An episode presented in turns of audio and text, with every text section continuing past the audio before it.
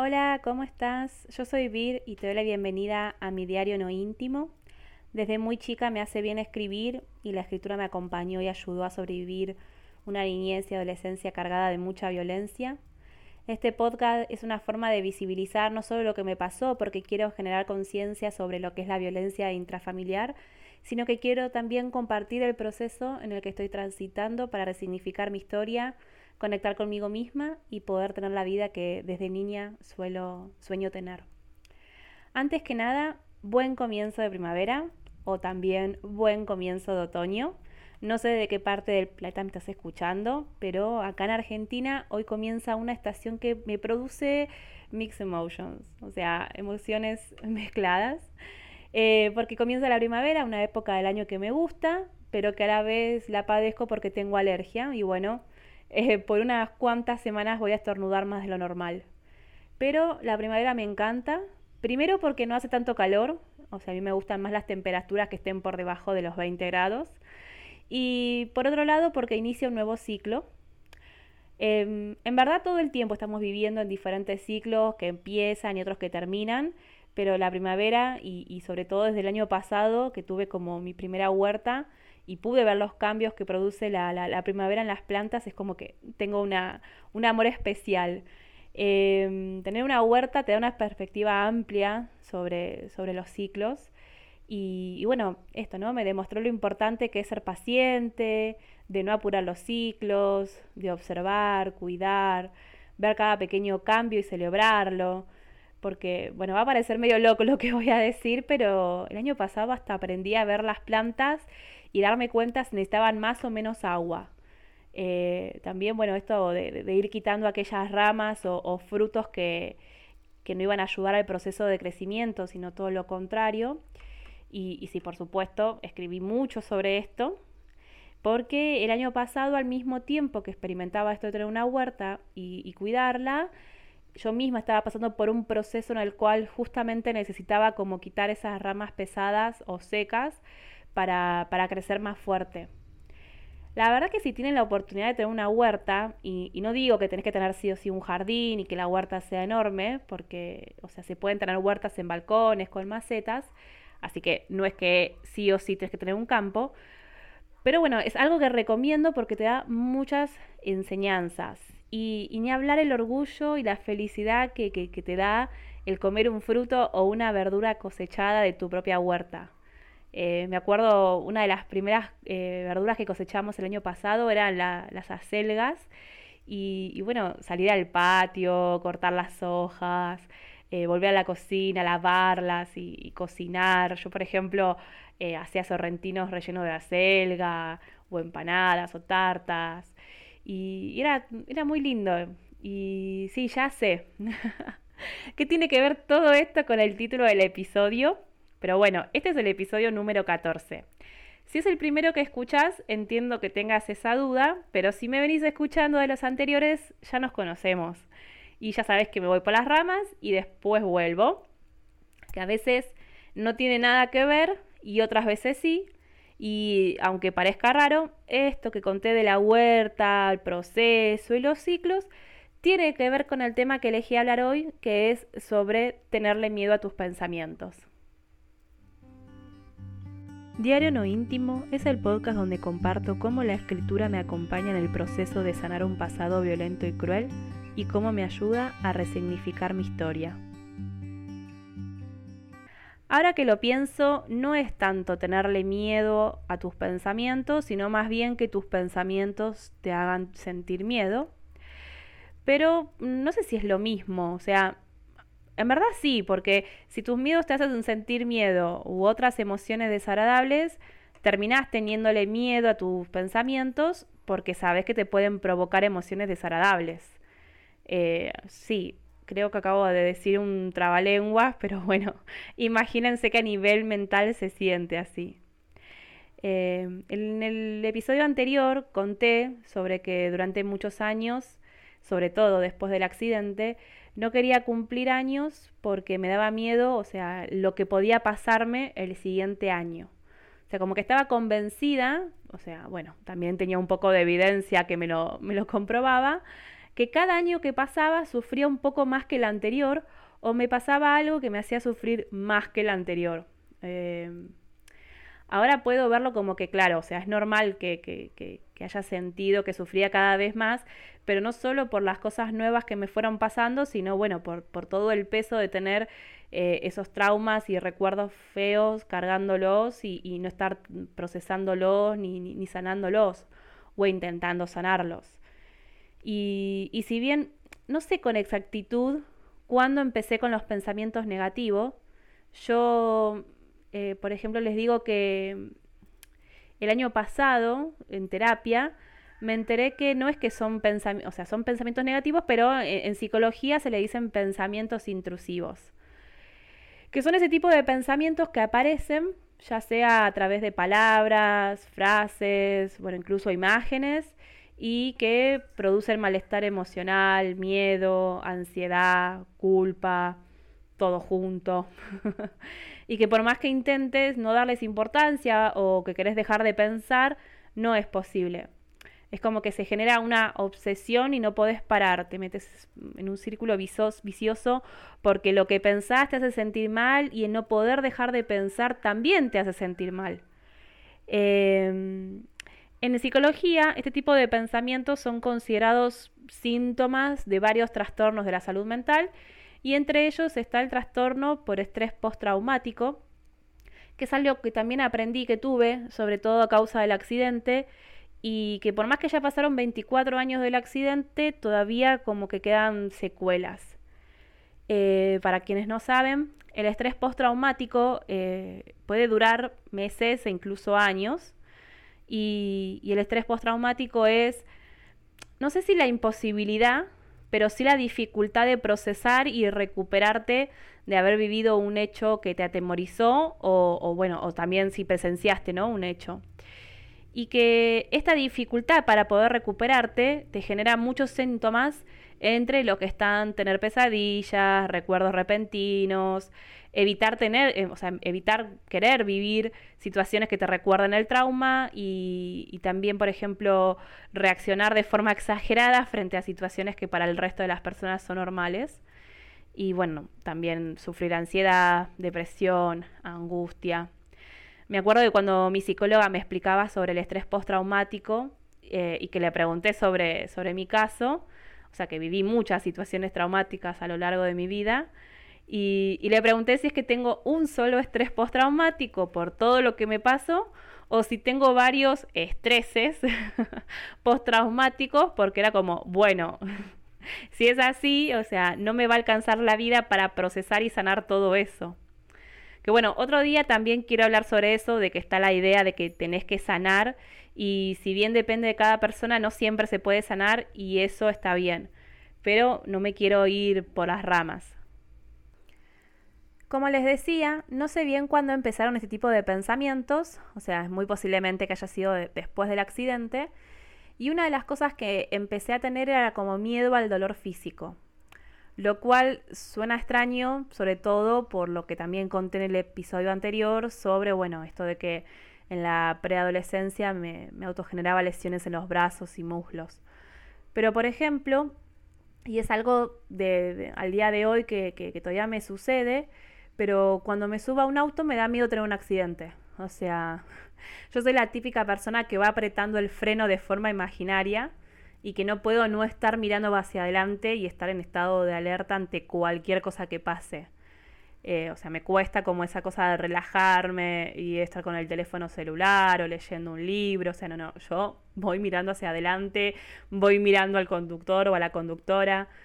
Em, de hecho, por ejemplo, yo tengo eh, el registro para conducir, o sea, sé manejar, pero no lo hago. No lo hago por miedo porque de solo pensar de tener esa responsabilidad de, tener el volante en mis manos y que puedo dañar a otra persona o no sé, eh, o sea, me provoca mucha ansiedad, me, desestabiliza emocionalmente el solo pensarlo. Me encantaría manejar, obvio, pero al mismo tiempo me da mucho miedo y me paraliza. Y, sé que tenerle miedo al volante no es algo que tenga que tener la persona que vaya a conducir un vehículo, entonces es como que no me siento preparada Eh, pero tampoco hago nada para prepararme, porque ya les digo, de solo pensarlo me da mucha ansiedad. O sea, me hace mal, me dan ganas de llorar y, ponerme tipo en posición fetal y, pedir por favor que no, que no me obliguen a, manejar. Eh, ya en algún momento lo voy a lograr. Eh, yo sé que sí, pero bueno, no es el momento ahora. Pero bueno, lo que contaba, esto de los pensamientos intrusivos y también catastróficos, porque por lo general son catastróficos, o sea, son, son pensamientos en los cuales el final es que te pase algo muy, muy, muy, muy grave o te mueras. Em, pero bueno, los pensamientos que yo tengo no son solo los relacionados a un auto o el miedo a tener otro accidente, sino que también aparecían o, aparecen en cualquier momento y frente a cualquier situación. Y, lo terrible, porque, o sea, parece, o sea, uso la palabra terrible y parezco re dramática, o sea, que sí, ya sé, lo soy un poco, pero en este caso les juro que terrible está bien usada la palabra, eh, porque a veces eh, son pensamientos y, e imágenes que muestran cosas que no harías y que te dan, vergüenza o asco de solo pensarlas. Y, es como que te desesperas porque no querés pensarlo, no querés que aparezcan esas imágenes en tu mente y, e, no podés evitarla para, que suceda. Eh, para dar un ejemplo de pensamiento negativo o, intrusivos, me pasa que cada vez que tenía que prender el horno a gas, eh, vieron que ese momento en el que acercás la, el fuego eh, o sea, o el fósforo y se produce como una mini explosión. Bueno, el momento antes de prender el horno, se me aparecía en la, en la mente la idea de que esa explosión iba a ser tan grande que me iba a amputar la mano derecha y que entonces no iba a poder escribir más. Porque la explosión también me iba a sacar los dedos de la mano izquierda. O sea, no es que me daba la posibilidad de, bueno, de última aprendo a escribir con la mano izquierda. Y no solamente era el pensamiento, sino imágenes tipo del muñón, o sea, todo quemado, queriendo llamar a una ambulancia, no pudiendo marcar el teléfono porque no tengo dedos. O sea, toda una película del horror en esos dos o tres segundos antes de acercar el fósforo al horno para prenderlo. Y muchas veces, sobre todo estando sola, directamente no prendí el horno, porque no pude. O sea, no pude. Fue más fuerte que yo. Y si no había alguien que lo prenda por mí, buscaba otra forma de cocinar u otra cosa para cocinar que no necesite horno, ¿no? Eh, en parte por eso amo la olla Essen que heredé de mi nona, porque la puedo usar como horno también. Y, siguiendo con esto los pensamientos, por ejemplo, a la hora de cocinar, que, bueno, es una actividad que me gusta hacer, otro que tenía era cuando iba a sacar la bandeja del horno con la manopla y me aparecía la idea de que iba a estar tan caliente que la manopla de silicona se me iba a derretir en mis dedos y que cuando tuvieran que sacármela se me iban a borrar las huellas digitales. Entonces no iba a poder viajar más por el mundo porque, bueno, no sé, vaya a saber qué idea tengo sobre que no se puede viajar si no tenés huellas digitales. No sé si es verdad o no, pero bueno. Eh, y también admito que me ha pasado que se me ha quemado comida por tardar tanto en sacarla. Eh, no sé, otro más. Tengo un montón, pero bueno. no, no, no, no quiero hacer un episodio de todos los pensamientos intrusivos o catastróficos que tengo, pero bañarme en una bañadera o en una ducha que no tenga la alfombra o esos cositos antideslizantes es imposible. Porque, porque ya la idea de que me iba a resbalar y, y darme la cabeza contra la canilla y quedar cuadriplégica o directamente desnucarme y morirme. Eh, y, también otro que ese sí ya lo tengo más, más controlado, lo estoy pudiendo hacer, eh, es lo de enchufar electrodomésticos. Eh, o sea, no sé, vieron que a veces que cuando enchufás, da como un chispazo el, enchufe, o sea, entre el enchufe y las patitas del enchufe. Y, bueno, no sé, yo eh, pensaba que ese chispazo me iba a, tocar y me iba a electrocutar, y iba a quedar pegada y, no sé, y eso que, o sea, en la mayoría de las casas, o por, lo o por lo menos en mi casa, porque te puedo entender si es en otro lugar donde lo conozco, pero por lo menos en mi casa, que sé que tengo disyuntor y, eh, bueno, el otro que ahora me olvidé cómo se llama, eh, tengo las dos cosas, que, que, que en el caso de que hay un cortocircuito se corta la electricidad, pero no importa, o sea yo enchufar y que esté ese chispazo, me da miedo que ese chispazo tenga una carga de electricidad tan grande que me pare el corazón. Entonces, por ejemplo, una de las cosas que, yo fui como resolviendo, porque obviamente necesito enchufar y desenchufar cosas, es tener eh, varias zapatillas. Zapatillas son esos, lo explico por, por, si no, no, no, son de Argentina. Eh, bueno, igual entré en un... entré en un lugar difícil porque ahora cómo explico lo que es una zapatilla, pero es esa que tiene como varios enchufes, ¿no? Eh, o sea, y que puedes enchufar varias cosas en el mismo lugar. Entonces, yo las zapatillas que compro son las que tienen la tecla de, prendido y o sea, de prender y apagar, ¿no? Entonces, primero enchufo, o sea, está apagada la zapatilla, enchufo, ¿sí? Porque por lo general eso no da chispazo. Eh, después, enchufo, no sé, eh, cosas que sí dan chispazo. Cuando pones el del celular o el de la notebook o, u otros, enchufo, y después recién prendo la, zapatilla para, que, bueno, haya electricidad. Eh, y así con un montón de situaciones cotidianas. O sea, pero no, no, no es solo los pensamientos intrusivos que aparecen y, que te dan miedo porque te pasa algo malo a vos. Eh, también están los que aparecen mostrando que le puede pasar algo malo a quien amás. Y esos son horribles, porque aparte te genera una culpa por estar pensando eso, que ni siquiera querés pensar, pero aparecen y no los podés evitar. Porque encima, a ver, te pasa que si decís, bueno, yo no quiero que le pase nada malo, ¿por qué pienso en esto? Y, y lo peor, que ya mencioné otras veces, pero hay toda una ola de frases del tipo motivacional o inspiracionales que dicen cosas como, tus pensamientos crean tu realidad. O, incluso lo del libro este de El secreto y la ley de atracción, que esto de que lo que pensás atraes. Y la verdad que es una tortura creer eso, porque cuando tenés pensamientos intrusivos, eh, a ver, no querés atraer lo que pensás, porque no es que lo estás pensando, aparece y tampoco es que podés eh, parar de pensar o no pensarlo. Y, ahí es cuando se produce como una desconexión total entre vos y vos, ¿no? O sea, porque no querés pensar, no querés sentir, no querés nada. Querés estar como en piloto automático y buscar la forma de no pensar para no tener miedo, para no sentir culpa, por si eso ocurre.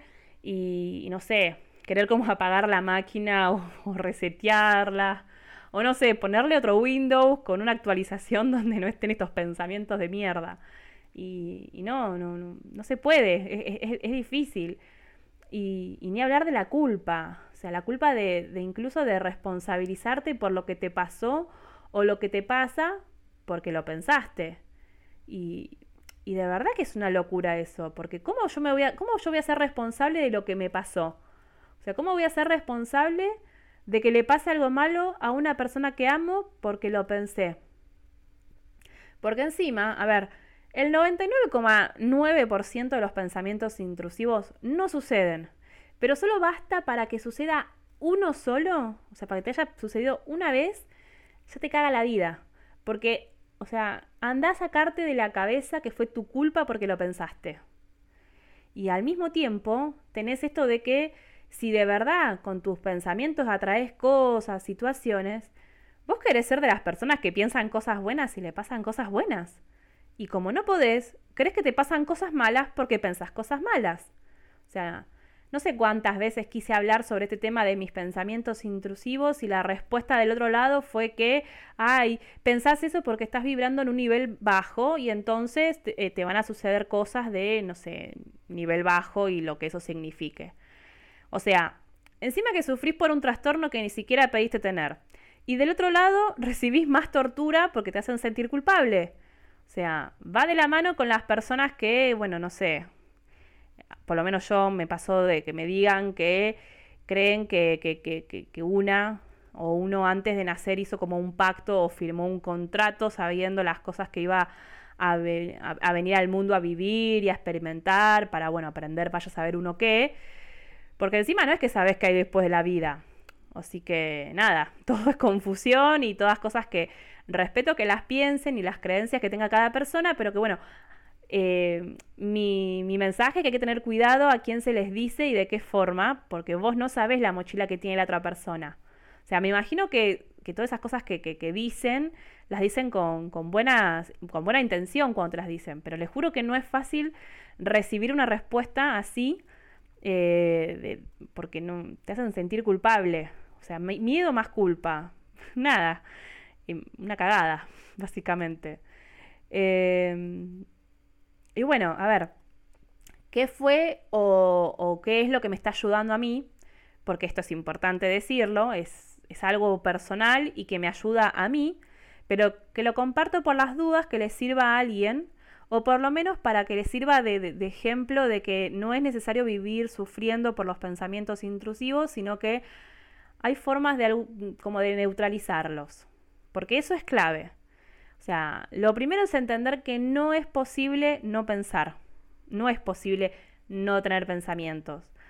O sea que eso de, que, de querer no pensar no es por ahí, no está la solución ahí, sino que eh, sí está por el lado de aceptar, ¿sí? o sea, aceptar los pensamientos intrusivos o catastróficos y esto de entender que lo que pensás tiene origen en un trastorno como puede ser esto que comentaba al principio, un estrés postraumático, pero también leí que eh, los, pensamientos catastróficos son síntomas de, trastorno bipolar o trastorno obsesivo compulsivo, de, ansiedad generalizada, no sé, también depresión postparto, bueno, muchos más que esto es mejor que te lo diagnostique eh, una o, un profesional de la salud mental, o sea, esto no es para que vos te autodiagnostiques bajo ningún punto, siempre pedí ayuda de un profesional o una profesional de la salud mental y, bueno, porque quizás tampoco es que tenés ningún trastorno y, bueno, hay que buscar la forma de, cómo aparecieron y entenderlos, ¿no? Hay diferentes tipos de terapias para tratar esto de los pensamientos catastróficos e intrusivos. Eh, a mí lo que me sirvió fue que me digan y, empezar a creer que los pensamientos intrusivos no tienen el poder de que suceda lo que pensás. O sea, que una cosa son los pensamientos de los deseos que tenemos, como por ejemplo, no sé, eh, terminar una carrera, estudiar algo, hacer un curso, eh, pintar un cuadro, viajar, conocer algún lugar o, lograr un nuevo trabajo. Esos pensamientos que, que sí, que si los trabajás para conseguirlos, los podés lograr y van a suceder. Pero los pensamientos intrusivos, como no vienen desde el deseo consciente, por así decirlo, no necesariamente tienen que ocurrir. Y lo digo así porque muchas veces eh, puede haber pensamientos intrusivos que, terminan ocurriendo, pero es porque te obsesionas con eso. Y, bueno, sí, puede que termines como provocando que suceda, como para que los pensamientos te digan, ay, ¿ves? ¿Ves que sí sucede? Y, así, bueno, es como que te volvés esclava o esclavo de tus pensamientos. El año pasado, al mismo tiempo que trabajaba esto con, mi psicóloga, escuchando un episodio del podcast de Embodiment en español, que, es de Cecilia Halfin, que bueno, llegué a ese podcast porque le hice una entrevista a Chara Esperanza, que es facilitadora en Somatic Experience, y bueno, con, con tuve sesiones eh, donde me explicó sobre la teoría polivagal y las formas de, de autorregularse frente al estrés y las situaciones traumáticas que, ahora se me ocurrió que puedo hablar sobre esto en otro episodio, porque estuvo, está muy interesante todo lo que tiene que ver con la experiencia somática, pero bueno, no me quiero ir por las ramas, pero como les decía, gracias a una entrevista que Ceci le hizo a, Chara, me puse a escuchar otros episodios del podcast de, de Cecilia y escuché uno que hablaba sobre mindfulness. Que a ver, no es que era la primera vez que escuchaba sobre mindfulness, pero sí que le presté más atención que otras veces y entendí algo, o mejor dicho, aprendí que meditar o la atención plena no es no pensar. Porque claro, yo siempre tuve como muchas ganas de aprender a meditar, pero mi objetivo para meditar era no pensar. O sea, era como un sueño hecho realidad. No pensar en nada. Eh, es terrible porque el precio de no pensar eh, negativamente o que van a pasar cosas malas es como que directamente tampoco pensar cosas buenas. Pero bueno, miles de veces me puse a querer meditar, fui a estos lugares donde había sesiones con cuencos tibetianos, saumerios, y, y, bueno, nada, nunca pude no pensar. siempre aparecían los pensamientos y me decían que era cuestión de practicar y con el tiempo. Y claro, cuando estás desesperada porque no querés, o sea, no te aguantás más pensar, no querés esperar. Y, de ese episodio de Mindfulness salté a otros podcasts sobre Mindfulness, leí, me bajé una aplicación y empecé a practicar. Empecé a practicar todos los días 10 minutos, pero sabiendo que cuando practicara Mindfulness iba a estar, iban a estar los pensamientos, iban a aparecer y que eso estaba bien también. Es más, miren lo que son las cosas, pero justo cuando se dio todo esto de empezar con, de hablar con mi psicóloga sobre los pensamientos intrusivos, escuchar el podcast de, la entrevista de, de Chiara y bueno, bajarme esta aplicación, justo me apareció una oportunidad de trabajo, eh, bueno, porque creo que nunca lo expliqué, yo me dedico a nivel profesional a lo que es marketing digital y, presencia online, tanto en sitios web como redes de, de emprendimientos y negocios. Y entonces me contactaron de una ONG que se dedica a compartir lo que es esto de del mindfulness y la atención plena, pero sobre todo en escuelas primarias. O sea, esto de lo importante y los beneficios que tiene, que desde que desde esa edad, o sea, la edad escolar, se puede aprender a practicar mindfulness. Entonces como que estaba todo dado para que sea el momento para trabajar ese tema y para empezar a practicar. Y la psicóloga me decía que, bueno, Primero me explicó el porqué de esos pensamientos intrusivos. Que no es que yo los producía o los produzco porque sí o porque me gusta sufrir y porque y por eso esa costumbre de generarlos. O sea, no es que soy una sádica conmigo misma, sino que tiene que ver con mi historia, con lo que me pasó y cómo de alguna forma entrené a la mente para estar atenta, alerta más que atenta, y alerta a esto, cualquier cosa que me pase o que me pueda pasar. O sea, como que analizando cada una de las probabilidades. Y, por ejemplo, cuando me dijo que mi mente hace eso para defenderme, para protegerme, me largué a llorar. me largué a llorar porque, o sea, mi mente usa ese mecanismo de defensa para evitar que siga sufriendo, lo cual es paradójico porque sigo sufriendo, pero no porque ocurran las situaciones que podrían pasarme. O sea, me explico, porque sé que puede ser medio como confuso y, bueno, también, por ejemplo, está esta como especie de tensión cuando empezás a ser consciente de esto, porque tu mente va a buscar la forma de que no te des cuenta cuál es su técnica o su estrategia para mantenerte a salvo, como que no confía en vos. Y, bueno, es normal. Y me costó más de un mes entender todo el circuito y todo lo que involucra a, a estos pensamientos negativos.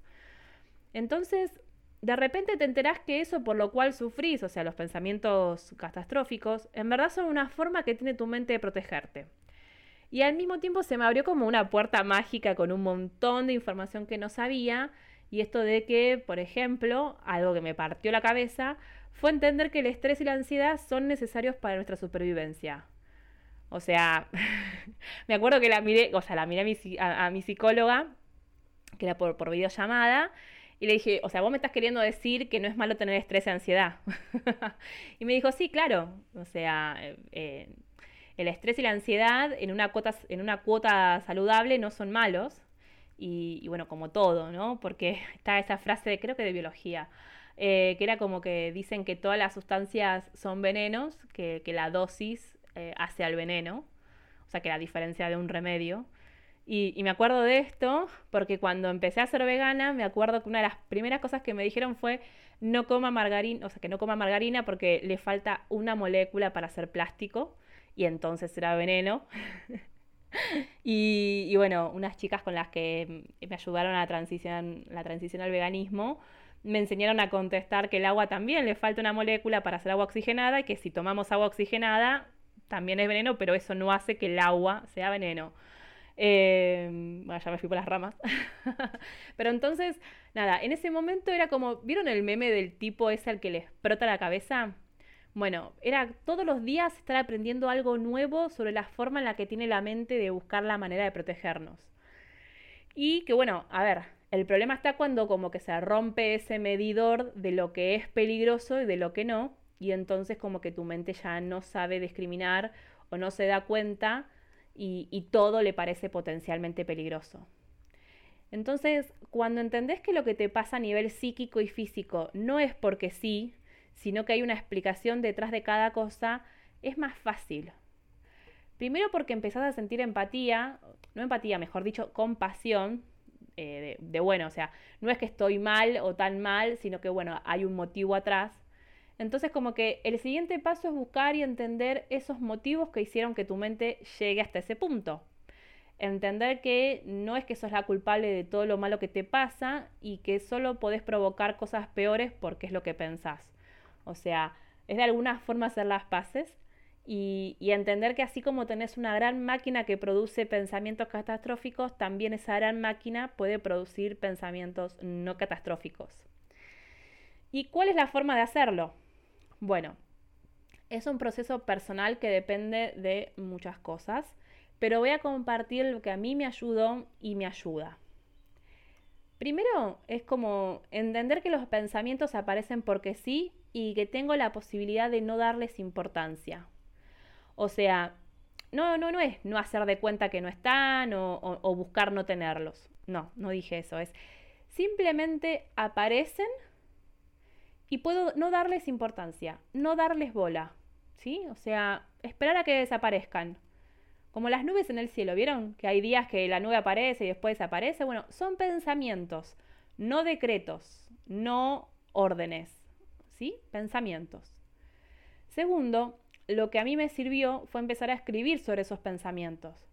Porque claro, en el proceso iba como logrando evitar que vuelvan a aparecer ciertos pensamientos, como bueno, lo de la manopla para sacar la fuente caliente del horno, o lo de enchufar electrodomésticos, pero hay otros pensamientos que no, que igual seguían volviendo. Entonces eh, me puse como a escribir esos pensamientos, esos miedos que tiene mi mente, y comencé a dialogar conmigo misma, o mi mente, Eh, o bueno, como quieran llamarle. Primero al escribir y buscar el para qué. O sea, no el por qué tengo miedo, sino para qué mi mente quiere protegerme de esto y así entender, no sé si el origen, pero sí los motivos. Y, eso me llevó a tener compasión conmigo misma. Eh, sí, está relacionado con el episodio anterior. Porque con esto que les digo, que, empecé a preguntar para qué, cuando me pasaba esto de, estar frente a que tenía que decidir eh, algo, ¿no? Sobre mi vida profesional, por ejemplo, y que me daba miedo y me aparecían todos pensamientos para evitar tomar la decisión o, realizar el, cambio, eh, me parecían pensamientos de que, ay, no hagas esto, que, no, que, incertidumbre, que qué va a pasar, cómo te vas a animar, que podés fracasar o que sos una fracasada o que sos una boluda o que sos una tonta. Y, em, y, fue como, bueno, empezar a decir, bueno, para, ¿para qué mi mente está haciendo esto? Y era como, bueno, la respuesta que obtuve fue para no equivocarme. Bueno, ¿para qué mi mente quiere que no me equivoque? O sea, ¿por qué no me puedo equivocar? Y ahí, por ejemplo, apareció lo que decía en el episodio anterior, el miedo al castigo, a la represalia, a la venganza.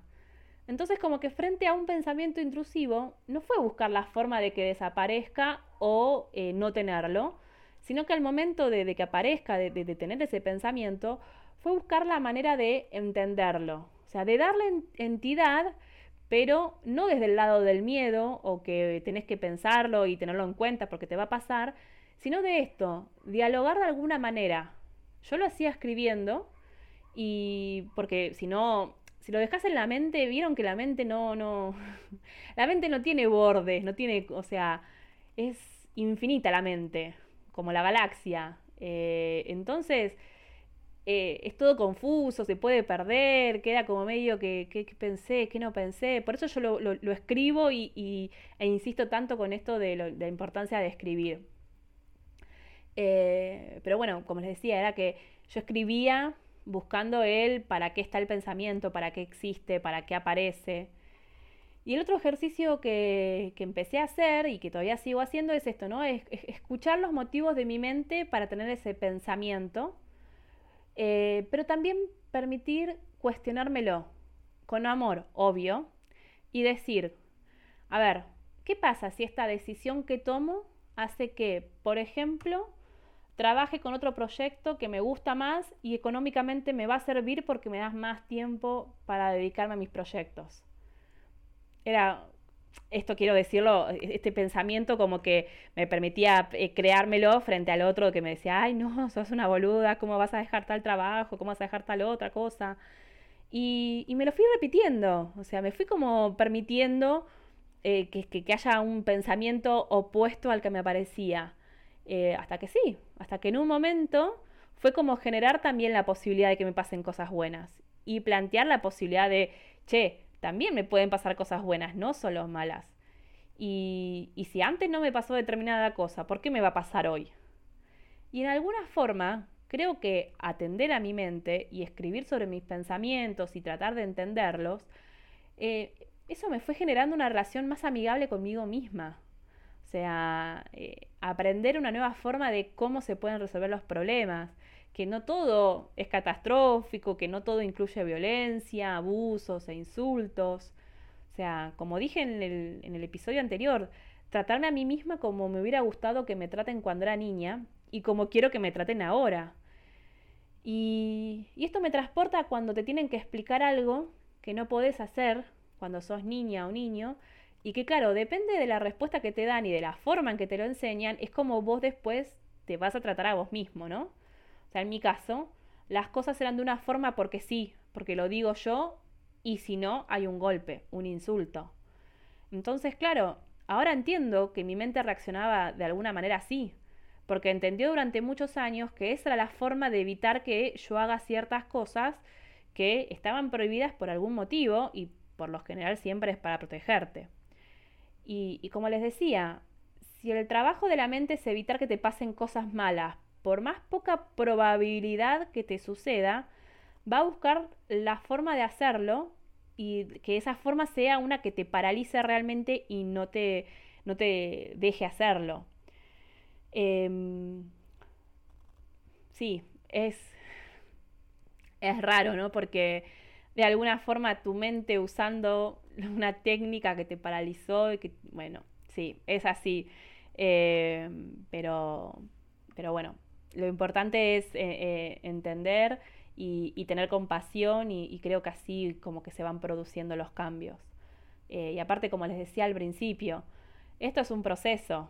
O sea, en mi caso es un proceso que todavía no hace ni un año que empezó, pero que de alguna manera esa, semilla que planté el año pasado, yo ya vi que estuvo creciendo, que se fortaleció y que está dando frutos y, estoy celebrando esos frutos, porque celebrar los cambios, por más pequeños que nos parezcan, es una parte importante del proceso. O sea, es... Celebrar los cambios es como el agua de las plantas. ¿Vieron que tenía relación lo que conté de la huerta al principio con, lo, con el resto del tema? Así que bueno, eh, por hoy dejamos acá. Espero que te haya dejado pensando este episodio.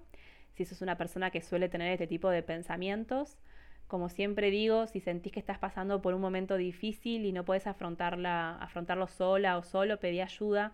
No te quedes con todo ese malestar emocional en tu interior. Eh, y si sos una persona que, no tiene pensamientos intrusivos o, catastróficos, pero, pero compartís tu vida con alguien que sí los tiene, no, ya sabes que es muy difícil tenerlos. Así que por lo menos no, no, te burles. Eh, o buscar que la forma que, la otra persona entre en razón eh, sea una forma amable. Y bueno, podés contarme lo que pensaste mientras escuchabas eh, este episodio, mientras me escuchabas, eh, en los comentarios dentro del link que dejo en la descripción del episodio.